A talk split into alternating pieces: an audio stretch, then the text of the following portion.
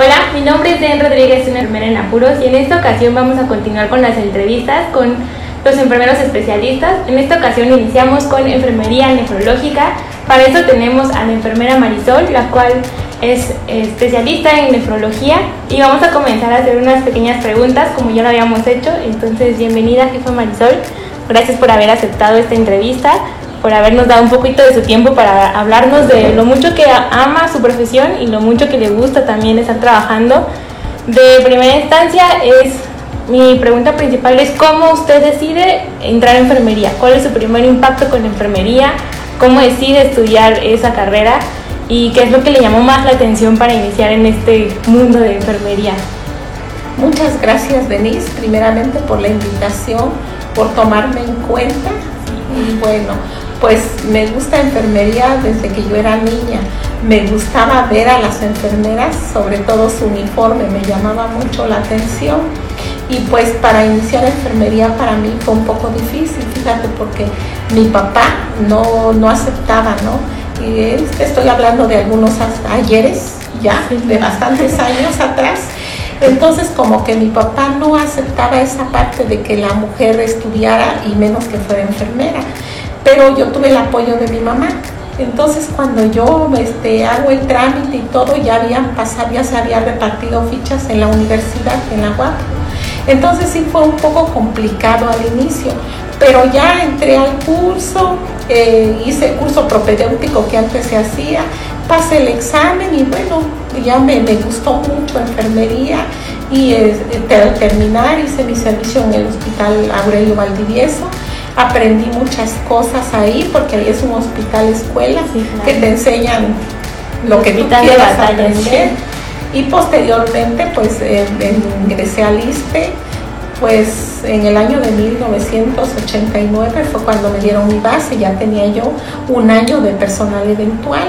Y de allá para acá pues actualmente llevo 32 años de servicio, ya próxima a mi jubilación cuando, cuando todavía el te daba, daba sí, este, al año y no después de 3, 4 años, claro, ¿no?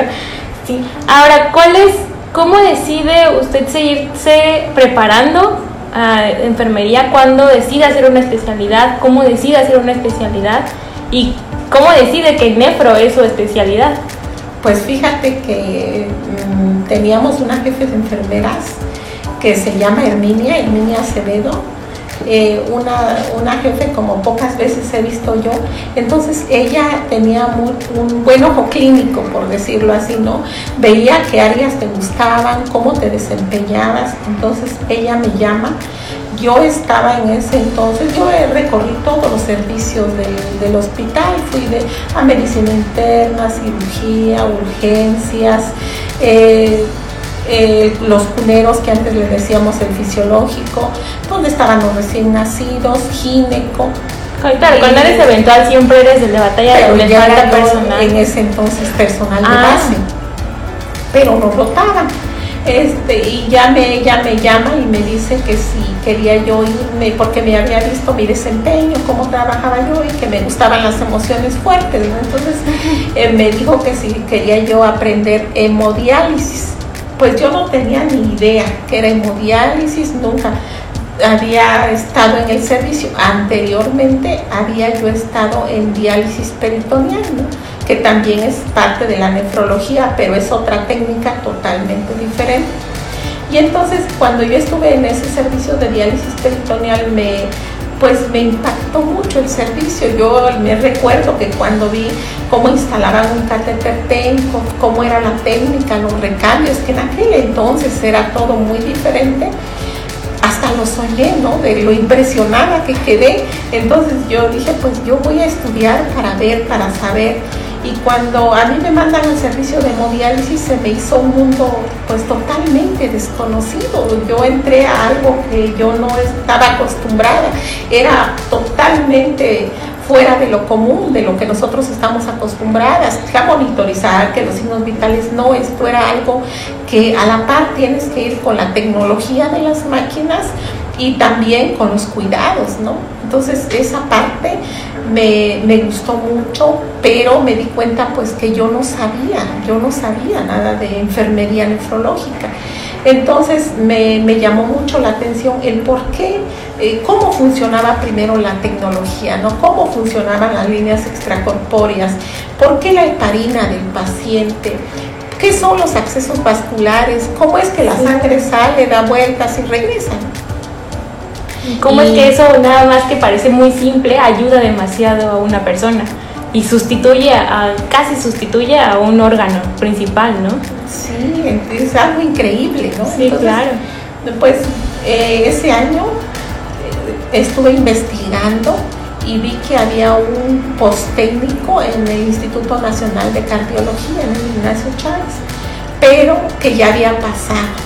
Y entonces eh, vi todos los requisitos que pedían, que el inglés, que había que saber de este, computación, ¿no? todos los dos principales requisitos. Entonces dije, bueno, para el otro año yo voy a presentar mi examen. Y fíjate que todo ese año, al siguiente, fui a estudiar computación. Yo estudié computación un año. Sí, porque piden el curso para poder entrar a... La, hizo, la hizo en la UNAM.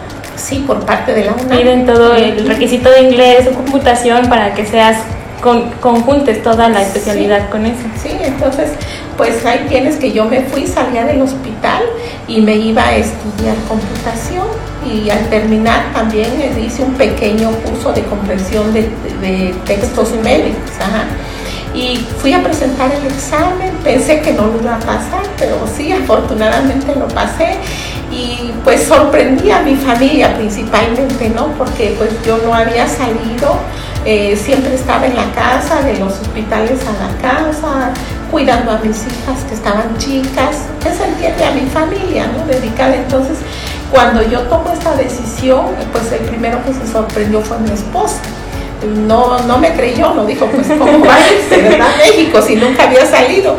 Entonces me fui, eh, él me acompañó, fui a buscar, ya sabes, toda la logística de buscar dónde vas a vivir, que esté cerca del instituto, y pues me quedé y estuve un año, hice este, el postécnico un año escolarizado.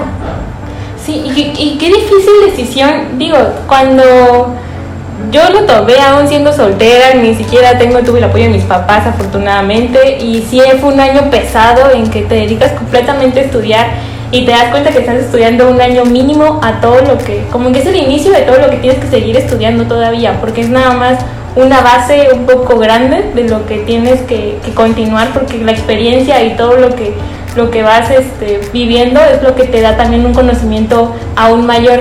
Y si tú lo sigues pues complementando es mucho mejor. Pero tener ya una, a una familia, a, hijos, o sea, de seres humanos que dependen de nosotros completamente y decidir es un paso muy, muy grande. O sea, es, es, admirable el hecho de que decida irse a México, ni siquiera fue aquí. No, es, es, difícil, ¿no? Pero cuando tú tienes una meta, un objetivo en común, en común, lo cumples, pues. Entonces mis hijas estaban estudiando, mis hijas eran pues pequeñas todavía, ¿no? Entonces yo hablé con ellas, hablé con mi esposo y afortunadamente, ¿no? Hasta el día de hoy yo cuento con un apoyo total por parte de mi esposo y de mis hijas y yo creo que eso es lo que a mí me ha ayudado mucho pues a salir adelante y ahora que ando en, en todos los cursos, en todos los congresos, pues esa es la parte que a mí me ha ayudado. Sí, claro, y sobre todo que yo he visto que es de las personas que una disfruta mucho enseñar, es de las pocas personas que en el posgrado nos llevó material didáctico y cuando nos mostraba cómo funcionaban las cosas, usted se puso el mandil para enseñarnos cómo funcionaba la diálisis, la hemodiálisis y a veces toman como exigencia o como un poco rudo el hecho de que, de que sean que nos interese tanto, pero si no logras dar ese impacto de que si tú no entiendes lo, importante que es el riñón para las personas y cómo hay que cuidarlo, nunca vas a comprender el impacto que tiene tu trabajo hacerlo bien. Entonces, para mí una es admirable que aún después de tantos años le siga gustando enseñar, le siga y no se desespere con las nuevas generaciones porque sí también es complicado lidiar con nosotros de que ya todo lo queremos muy rápido, ya todo lo queremos muy muy express, por decirlo así, y antes a las generaciones de antes les costó mucho trabajo llegar a una especialidad, una base, tener muchos años en un hospital para poder tener una beca, para poder seguir este, estudiando, entonces es, es, muy, muy admirable y me gusta mucho el hecho de que le guste enseñar demasiado, porque es de las pocas que están todo el tiempo en congresos, es coordinador estatal de AMENAC. ¿Cómo fue que llega después de estudiar nefrología a, hacer, a llegar a, la Asociación Mexicana de Enfermedades Nefrológicas? Pues fíjate que una vez ya terminé, ya regresé y, y fui a un curso de, de AMENAC precisamente con unas compañeras nos fuimos a un curso, me acuerdo que era de las eritropoyetinas. Y entonces ahí conozco a la presidenta que estaba en aquel entonces, a la licenciada Isabel Juárez, que a quien yo le agradezco muchísimo toda la confianza que me dio y todo el apoyo, porque sin conocerme, pues creyó en mí, ¿no? Y entonces me, me, invitó a que yo participara en la asociación como eh, de coordinación estatal eh, en esa ocasión. Y pues bueno, ya empecé yo a coordinar, empecé a asociar a mis compañeros, porque también hay que tener esa parte, ¿no? De, de, involucrar a los demás compañeros, porque uno, pues, uno es de paso. Yo ya me voy a jubilar, pero vienen ustedes, las nuevas generaciones, que son las que tienen que continuar esa continuidad al cuidado al paciente renal, ¿verdad? Entonces, eh, yo involucré a mis compañeros, yo tengo acá en el estado un comité local que eh, hace dos años precisamente formé con las compañeras que estaban haciendo el posgrado en nefrología. Hicimos un congreso muy bonito con el apoyo de las autoridades también. Entonces, a mí me da mucho gusto involucrar a las compañeras y que además ellas son muy disciplinadas y yo les agradezco esa parte de respeto que me tienen, que ellas se dejan guiar, que estas son muy aplicadas en sus tareas encomendadas en cuanto a los congresos. Entonces yo he involucrado a los compañeros y a todos los que quieran participar. Siempre habrá un lugar para todo el que desee incorporarse al cuidado del paciente, porque yo estoy convencida que entre más compañeros seamos, mejor eh, daremos los cuidados, ¿no? Sí, claro, y tener en cuenta que es un todo el paciente, no nada más es fijarnos presión y frecuencia en esto y querernos, ahorita muy de moda con el ventilador, entonces entrando con pacientes COVID, ya nos olvidamos un poco de lo demás o lo que veníamos haciendo en conjunto y nos vamos con respiratorio, con esto, pero se vio en pandemia, se vio en los pacientes que era pulmón y era riñón. Así es. Sí, a nosotros también nos tocó toda esa parte de pasar al paciente agudo que hacía falla renal a la unidad de hemodiálisis y darle la terapia de reemplazo renal. ¿no? Entonces sí, eh, como tú bien lo dices, ya estando con el paciente atendiéndolo, yo siempre les digo a todos los que doy clases, esto no es conectología, no es ser una enfermera cuelga bolsa, subo la bolsa y bajo la bolsa de diálisis de ninguna manera, ¿no?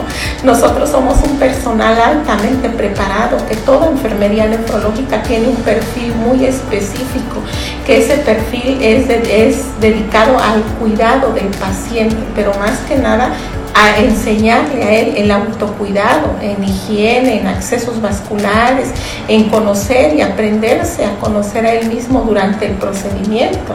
Sí, claro, mm, sí, sobre todo a mí me tocó estar en contacto un poco con pacientes de hemodiálisis y afortunado desafortunadamente no había tomado todavía la importancia del paciente renal, ¿no? O sea, sí mm, tuve contacto con ellos y yo una vez vi la máquina de hemodiálisis y yo dije, yo quiero estudiar eso, quiero irme con la sangre y se ve preciosa la sangre pasando en los filtros y todo.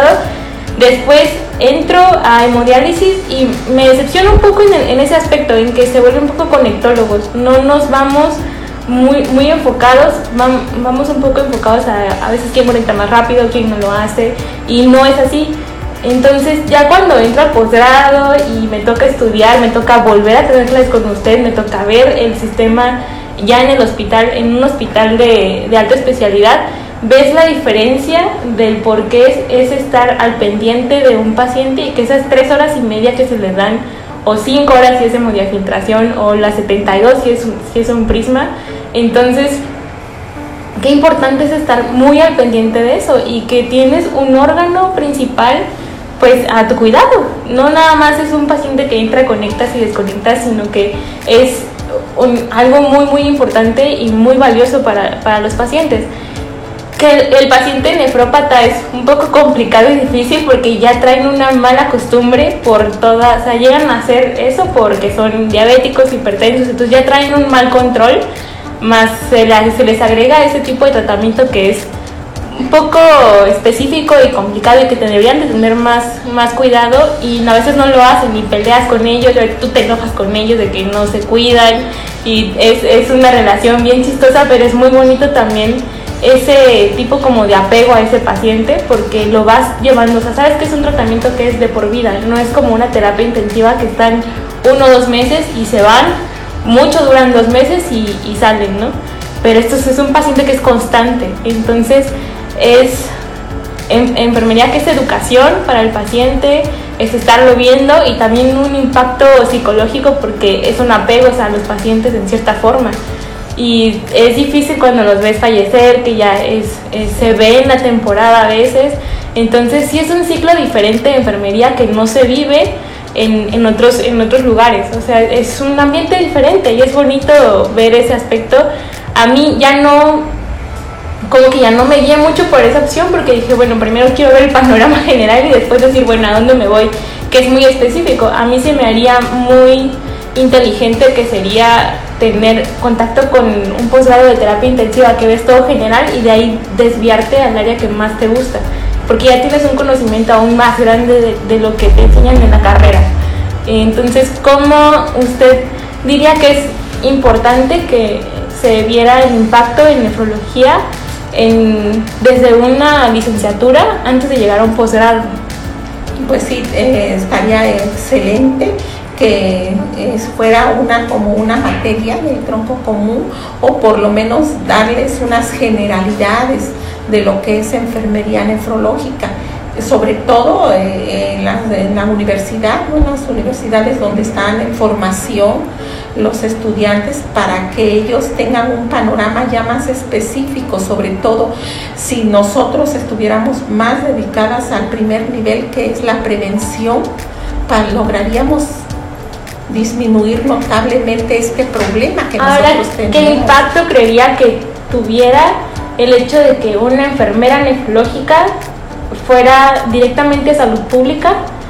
O sea, ya no dedicarse a lo a lo curativo, que sería hemodiálisis, diálisis, eso, sino alguien que es especialista, ir directamente con población uh, preventiva. Fíjate que estaría excelente y tendría un impacto muy grande porque enfermería nefrológica tiene un perfil y un perfil muy específico y tú hace un rato tocaste un punto muy importante porque los pacientes son crónico-degenerativos, ya traen comorbilidades y esto de, de, la terapia de sustitución renal, enfermedad renal crónica es una complicación de, ¿no?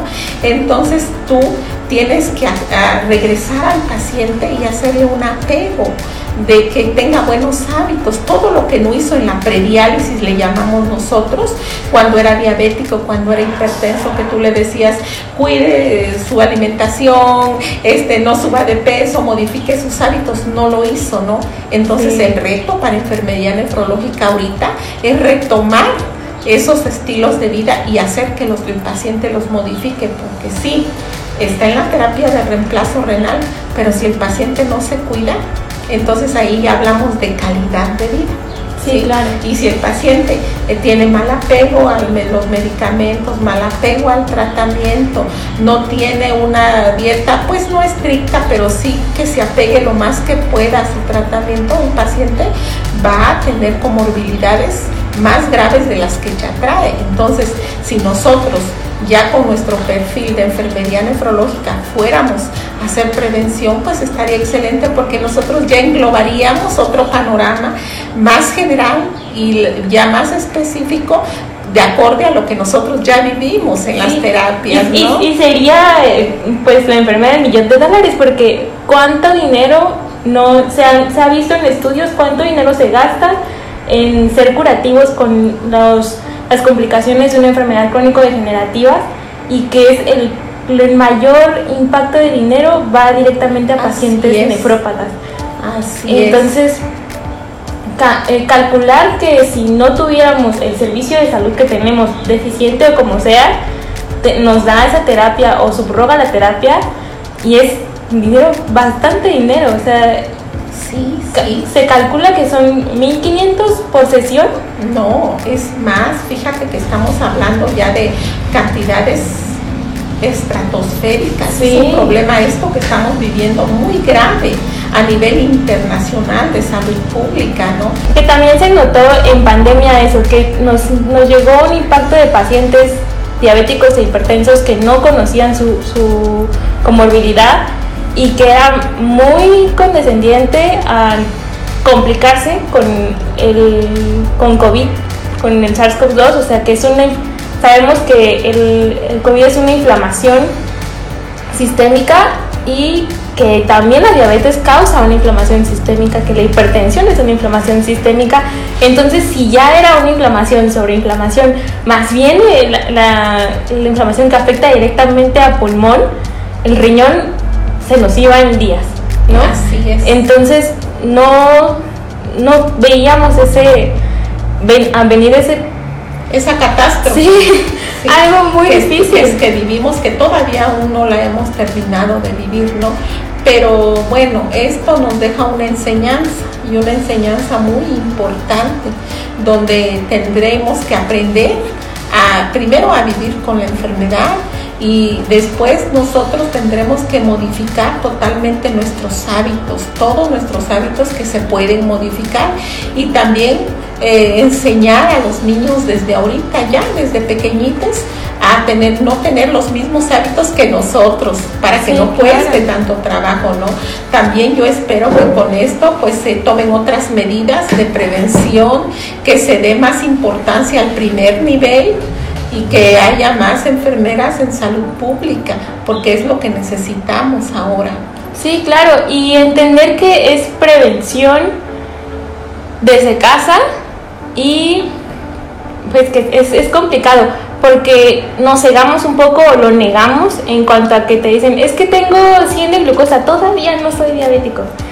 Y si te vas con las guías, que algunas son más exigentes que otras, el español es más exigente que, que el americano, entonces, ¿cómo hacer entender a alguien que es, somos decidiosos y a veces somos tercos en que no aceptamos lo que estamos viendo o le tenemos miedo al médico porque nos va a decir que, que nos que ya nos diagnosticaron con diabetes, con hipertensión y miedo a, un, a ser enfermos crónicos, pero no dimensionamos hasta dónde va a llegar esa desidia, hasta dónde, hasta dónde no, ¿no? Que yo tuve la el hecho de lidiar con familiares así que le dices es que va a pasar esto y no lo hacen y hacen oídos ciegos y no aunque se lo estás diciendo de, de cara y de frente no te van a hacer caso. Que es muy difícil, incluso con nuestro, nuestro sistema de alimentación, o sea, no es que sea mala la comida, sino que las raciones que tenemos no son las, las, las excelentes y que también viene un poco ansiedad y todo esto que comemos más y cómo aprender a lidiar y ver el impacto que va a tener no solamente en que a lo mejor en nuestro físico, sino en nuestra salud así es. Usted siendo una de las personas que está al pendiente de, riñón, de uno de los órganos diana que tenemos, es algo lo más importante. ¿Cuál sería como su recomendación a eso? A cómo cuidar el riñón, cómo sería lo, principal para poder hacer una prevención de, de una enfermedad crónica? Bueno, si ya los pacientes tienen alguna enfermedad crónico-degenerativa, recordemos que la enfermedad renal crónica no te va a dar de la noche a la mañana. No es que ya seas diabética, te detectan y ya, pasado mañana, en un mes, en 15 días. No, eh, enfermedad renal es un deterioro lento, progresivo e irreversible de la función renal que puede iniciar de meses años, lo cual quiere decir que hay un tiempo suficiente para que modifiques tus hábitos, para que detengas la progresión de la enfermedad renal, ¿no? Sí se puede. Hay muchos diabéticos que nunca van a llegar a tener eh, o estar en una terapia de reemplazo renal. ¿Por qué? Pues porque tienen apego a su tratamiento, tienen apego a su dieta, tienen apego a su autocuidado, ¿no? Y también a sus familiares, porque también esto es hereditario. Entonces, si ya están con una, alguna comorbilidad, alguna enfermedad crónico-degenerativa, todavía ellos pueden detener la progresión, pueden inclusive, si ya están en alguna etapa de enfermedad renal crónica, ellos pueden limitar el daño, ¿sí? apegándose a una dieta estricta, baja en proteínas, cero refrescos, eh, comer más, eh, más eh, vegetales, consumir agua y claro que en algún momento alguien lo vio muy fácil y a mí me dijeron, pues es que hay trasplante renal.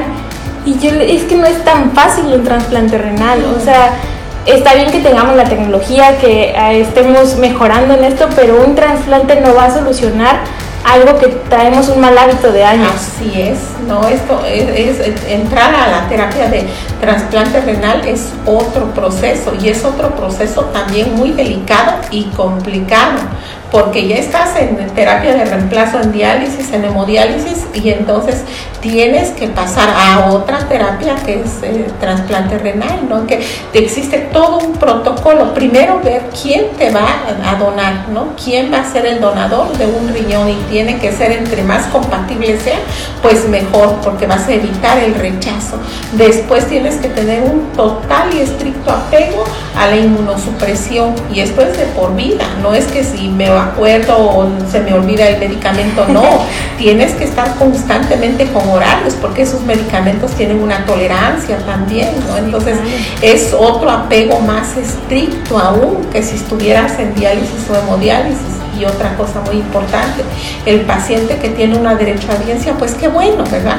Porque las instituciones le van a dar la inmunosupresión. Una inmunosupresión te viene costando alrededor de unos 13 mil, 15 mil pesos mensuales. Imagínate qué bolso va a poder soportar esta economía, ¿no?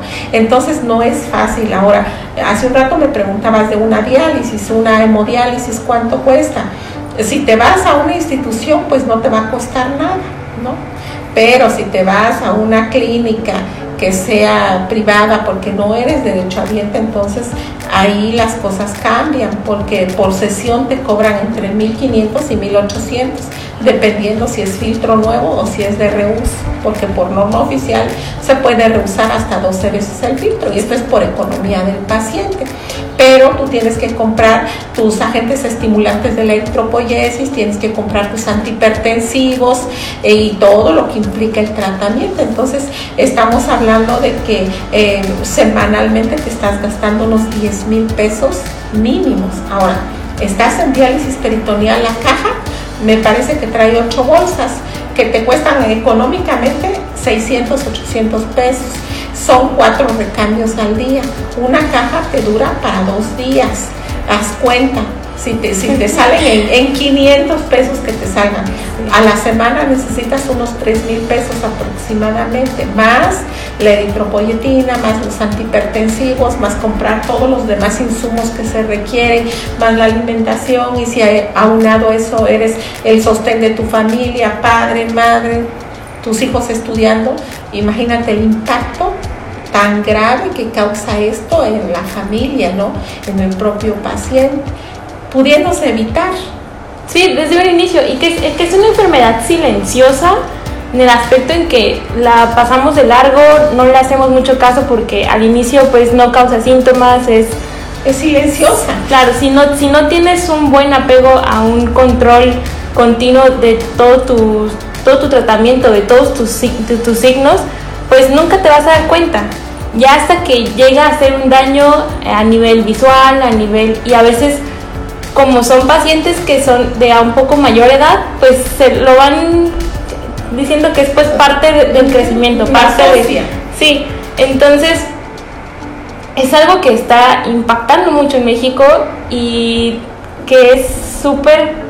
Hay que tenerle miedo, más miedo que a veces le tienen miedo aún todavía con el VIH, con el SIDA, cuando dices tú, no, está matando más gente. Así es. La parte de, pacientes nefrópatas y son gente que, aparte de que tienen mucho tiempo con las terapias de reemplazo renal, se les alarga la vida y también les das un poco de, más de esperanza de vida, pero ¿a qué costo?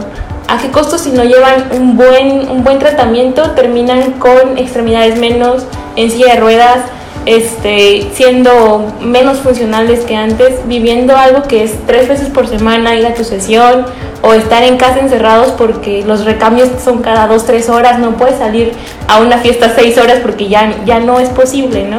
Es algo que, que no hemos causado el, impacto necesario para que la gente piense que es, es importante estar ya en prevención de, de estas complicaciones.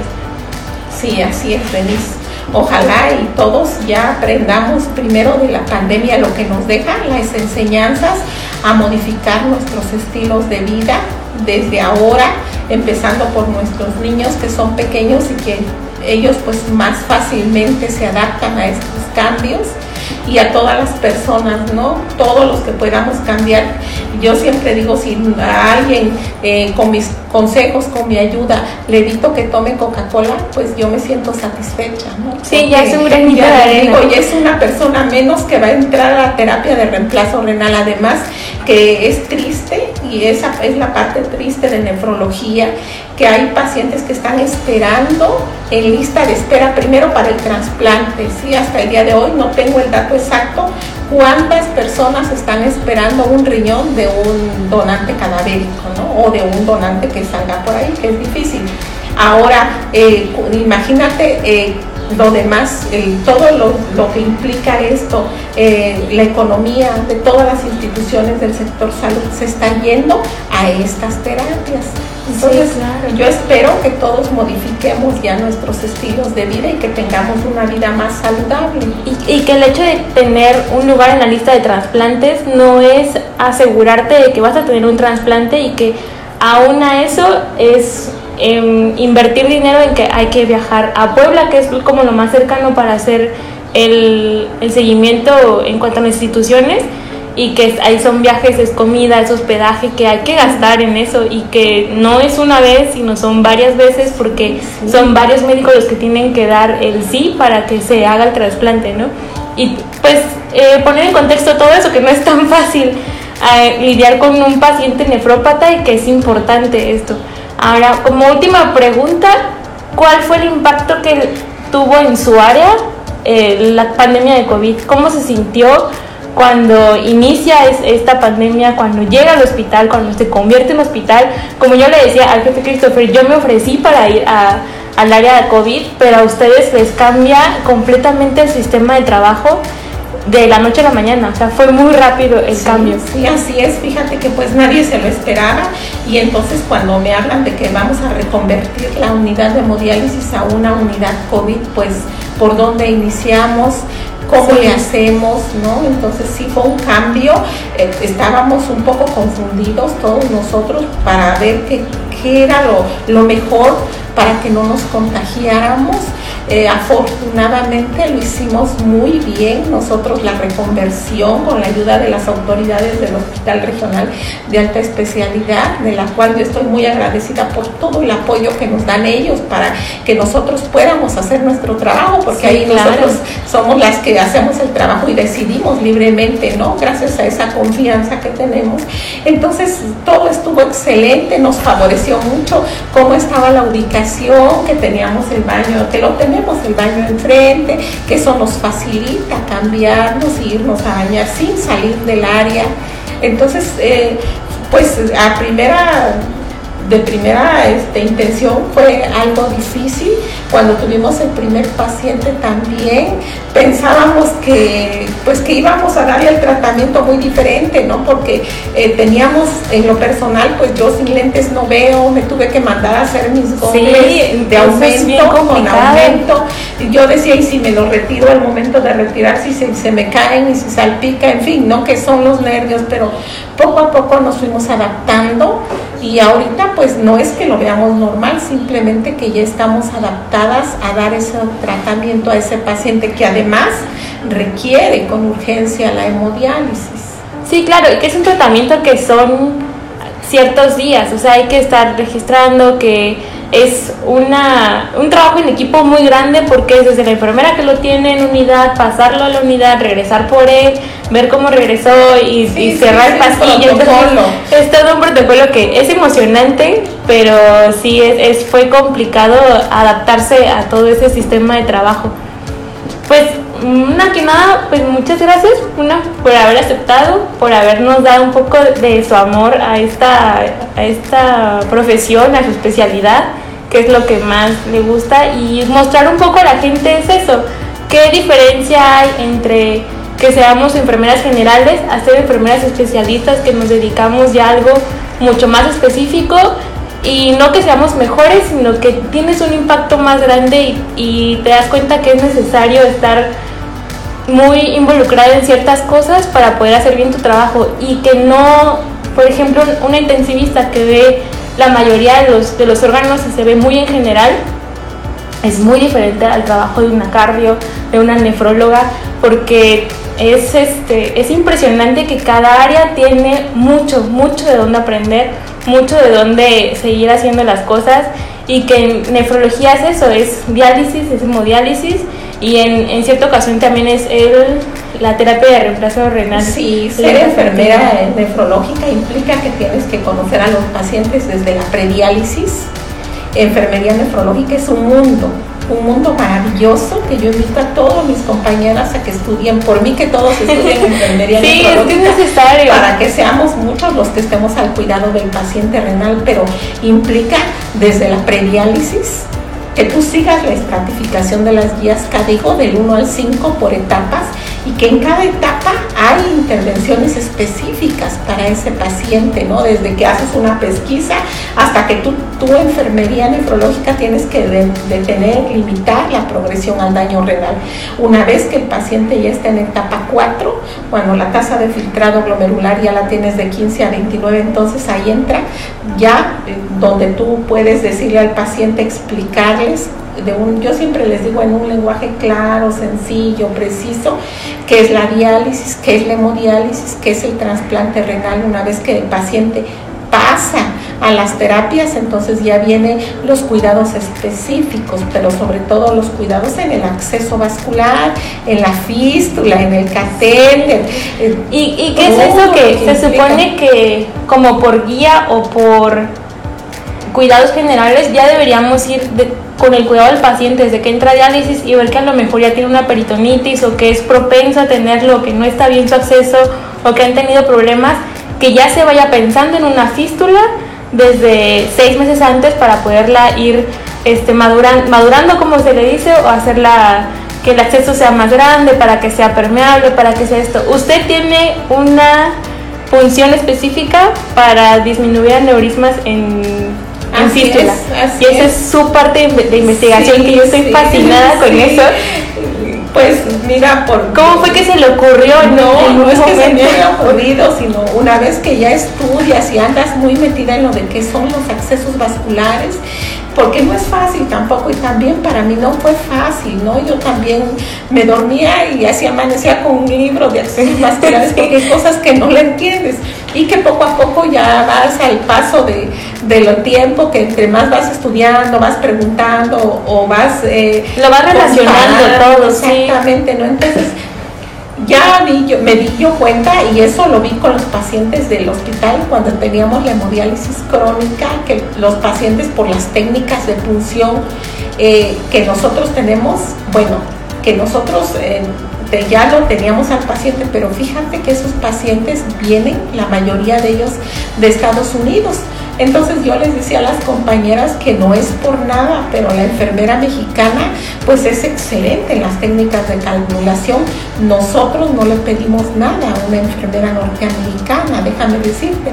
Entonces yo me doy cuenta que los pacientes vienen con aneurismas. Los aneurismas es el adelgazamiento de la piel en el acceso vascular, en la vena que se está canulando y con las punciones tan repetidas se hace una bolsita, por decirlo así, eso hace un abultamiento. Entonces, pues bueno, no es nada del otro mundo. Yo me puse a estudiar, este, comparé y, vi, entonces dije, bueno, si las canulaciones las estamos dando eh, muy, muy por arriba de, o en el aneurisma, pues fácil, dalas en el vaso, ¿no? Y entonces eso quiere decir que tú hagas la canulación con todos los pacientes del aneurisma a 90 grados. Y entonces así es como empecé a enseñarle a mis compañeros y eh, de hecho hicimos un seguimiento con una paciente y sí, grande fue nuestra sorpresa que sí logramos reducirle en un 60-70% el aneurisma. ¿no? Sí, y, y que no es como algo es algo importante, pero que también influye mucho en la parte psicológica del paciente. Porque ya ser un, paciente nefrópata ya te da cierta característica tanto de piel como de la forma en la que estás. A veces que tengan el catéter es molesto para ellos, que está muy visible, o sea, no lo puedes ocultar. Llega un momento en que no lo puedes ocultar y a veces la mejor opción es la fístula, pero por ese tipo a veces se hacen diferentes tipos de acceso, se ve raro, entonces también es pensar un poco en, la parte psicológica del paciente de que le ayuda a sentirse normal el no ver algo que está externo a, lo que no debería de estar al final de cuentas. Y si ya sufre el dolor de la canulación porque es, es doloroso y es difícil, es un calibre muy grande, entonces, ¿cómo ir lidiando con ellos para apoyarlos también en esa en Pero por eso yo siempre he dicho que para que tú estudies enfermedad y nefrología te debe de gustar, debes de amar lo que haces, porque no ya no lo hace uno como que estoy trabajando, sino tú lo haces ya viendo la calidad de vida de ese paciente. Lo que quieres o personalmente yo lo que quiero es que mi paciente viva pero que viva bien, que viva con calidad y para eso yo tengo que educarlo, ¿me entiendes? Entonces, enfermería nefrológica, la mayoría de todos nosotros que nos dedicamos a esto o que estamos en hemodiálisis o en diálisis peritoneal, siempre trabajamos con un modelo de una teórica que es Dorotea Oren, que es la del autocuidado, ¿no? Entonces yo he aprendido mucho de esa teórica y yo lo pongo en práctica y es el autocuidado del paciente, por eso yo te decía autocuidado en accesos vasculares, el paciente tiene que cuidarlo porque esta es su vida de mi paciente y si yo no lo enseño, ¿quién lo va a enseñar? ¿no? Entonces, a veces nos involucramos tanto en ese aspecto de los accesos vasculares y de ahí el interés en hacer diplomados, cursos, congresos, para que eh, ahorita uno de los objetivos principales que yo que estoy en AMENAC eh, y la Asociación Mexicana es estandarizar el proceso para evitar tanta variabilidad y evitar tantas complicaciones relacionadas a sino que la atención, aparte de ser excelente, se dé con calidad y seguridad a los pacientes. y esa parte estamos trabajándola ahorita. Sí, y que si tú no conoces el impacto que vas a tener en si haces bien las cosas o no, pues nunca vas a hacer bien, no bien tu trabajo, sino consciente.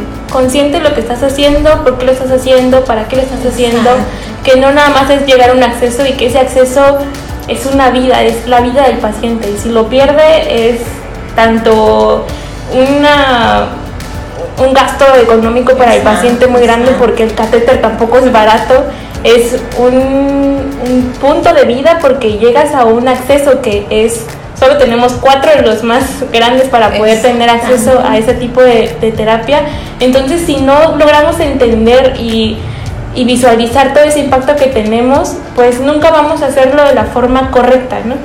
Y pues muchas gracias porque es, es encontrar como el amor que le tienen a su área, que si no nos gusta un área podemos ir a otra, o sea, tenemos que tener el contacto con varias áreas para poder entender qué es lo que nos gusta, que no forzosamente nos tiene que gustar riñón, corazón, este, oncología, hemato, o sea, son diferentes áreas que es donde nos sintamos cómodas y donde podamos hacer la, diferencia en este Exactamente, y hacer lo que nos gusta, hacerlo bien y sobre todo siempre pensando en el paciente, en este caso en mi área, pensando en el paciente renal, ¿no?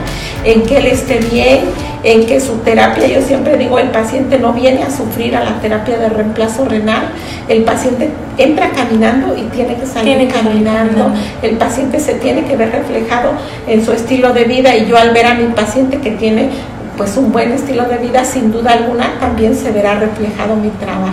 Sí, claro, y tomar en cuenta que también enfermería nefrológica es mucho apego también a los pacientes, ¿no? Es, es muy diferente el área, es un poco o un poco menos que mato, porque mato sí, a veces están un poquito más complicados o es más difícil verlos que un paciente nefrópata que a veces tú puedes ver la diferencia en que mejoren esto, o sea, sí hay mucho trabajo de enfermería ahí tanto en prevención como para mejorar y dar una buena calidad de vida a estos pacientes, que son pues muchos pacientes están, está creciendo mucho la cantidad de pacientes que tenemos y que hay que darles un mejor cuidado porque van a durar años con esto, no es, algo de, de, meses, sino que es algo de años.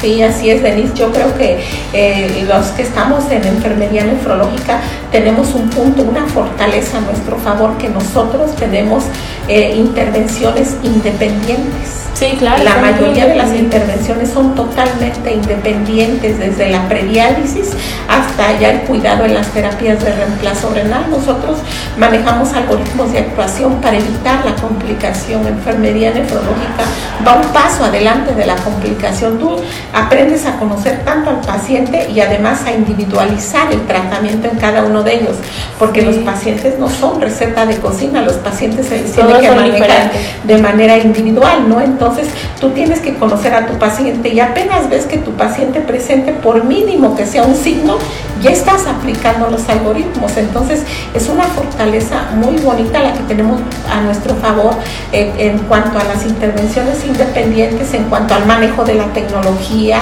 Nosotros estamos a la par dando el cuidado al paciente y manejando una máquina de hemodiálisis, ¿no? Entonces tenemos que estar actualizadas también en esa parte.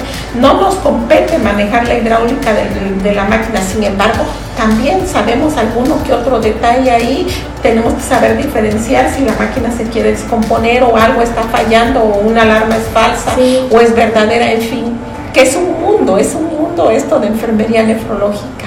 Bueno, pues muchas gracias por habernos mostrado un poquito el amor que le tiene a esta a su área y pues que hoy esperemos que les haya gustado mucho, que entiendan realmente el impacto que queremos realizar con este tipo de, entrevistas, el hecho de que necesitamos ser mucho más conscientes de lo que estamos haciendo, el por qué queremos estudiar más, el por qué tenemos que seguir estudiando y seguirnos preparando para poder hacer una diferencia, apoyar a los pacientes más y poder enfrentarnos a eso de la mejor manera y lo más seguros posibles para poder dar pues la mejor atención. Muchas gracias. Muchas gracias. Muchas gracias por invitarme y por tomarme en cuenta para eh, enseñar un poquito de lo que nosotros hacemos en las instituciones de enfermería nefrológica.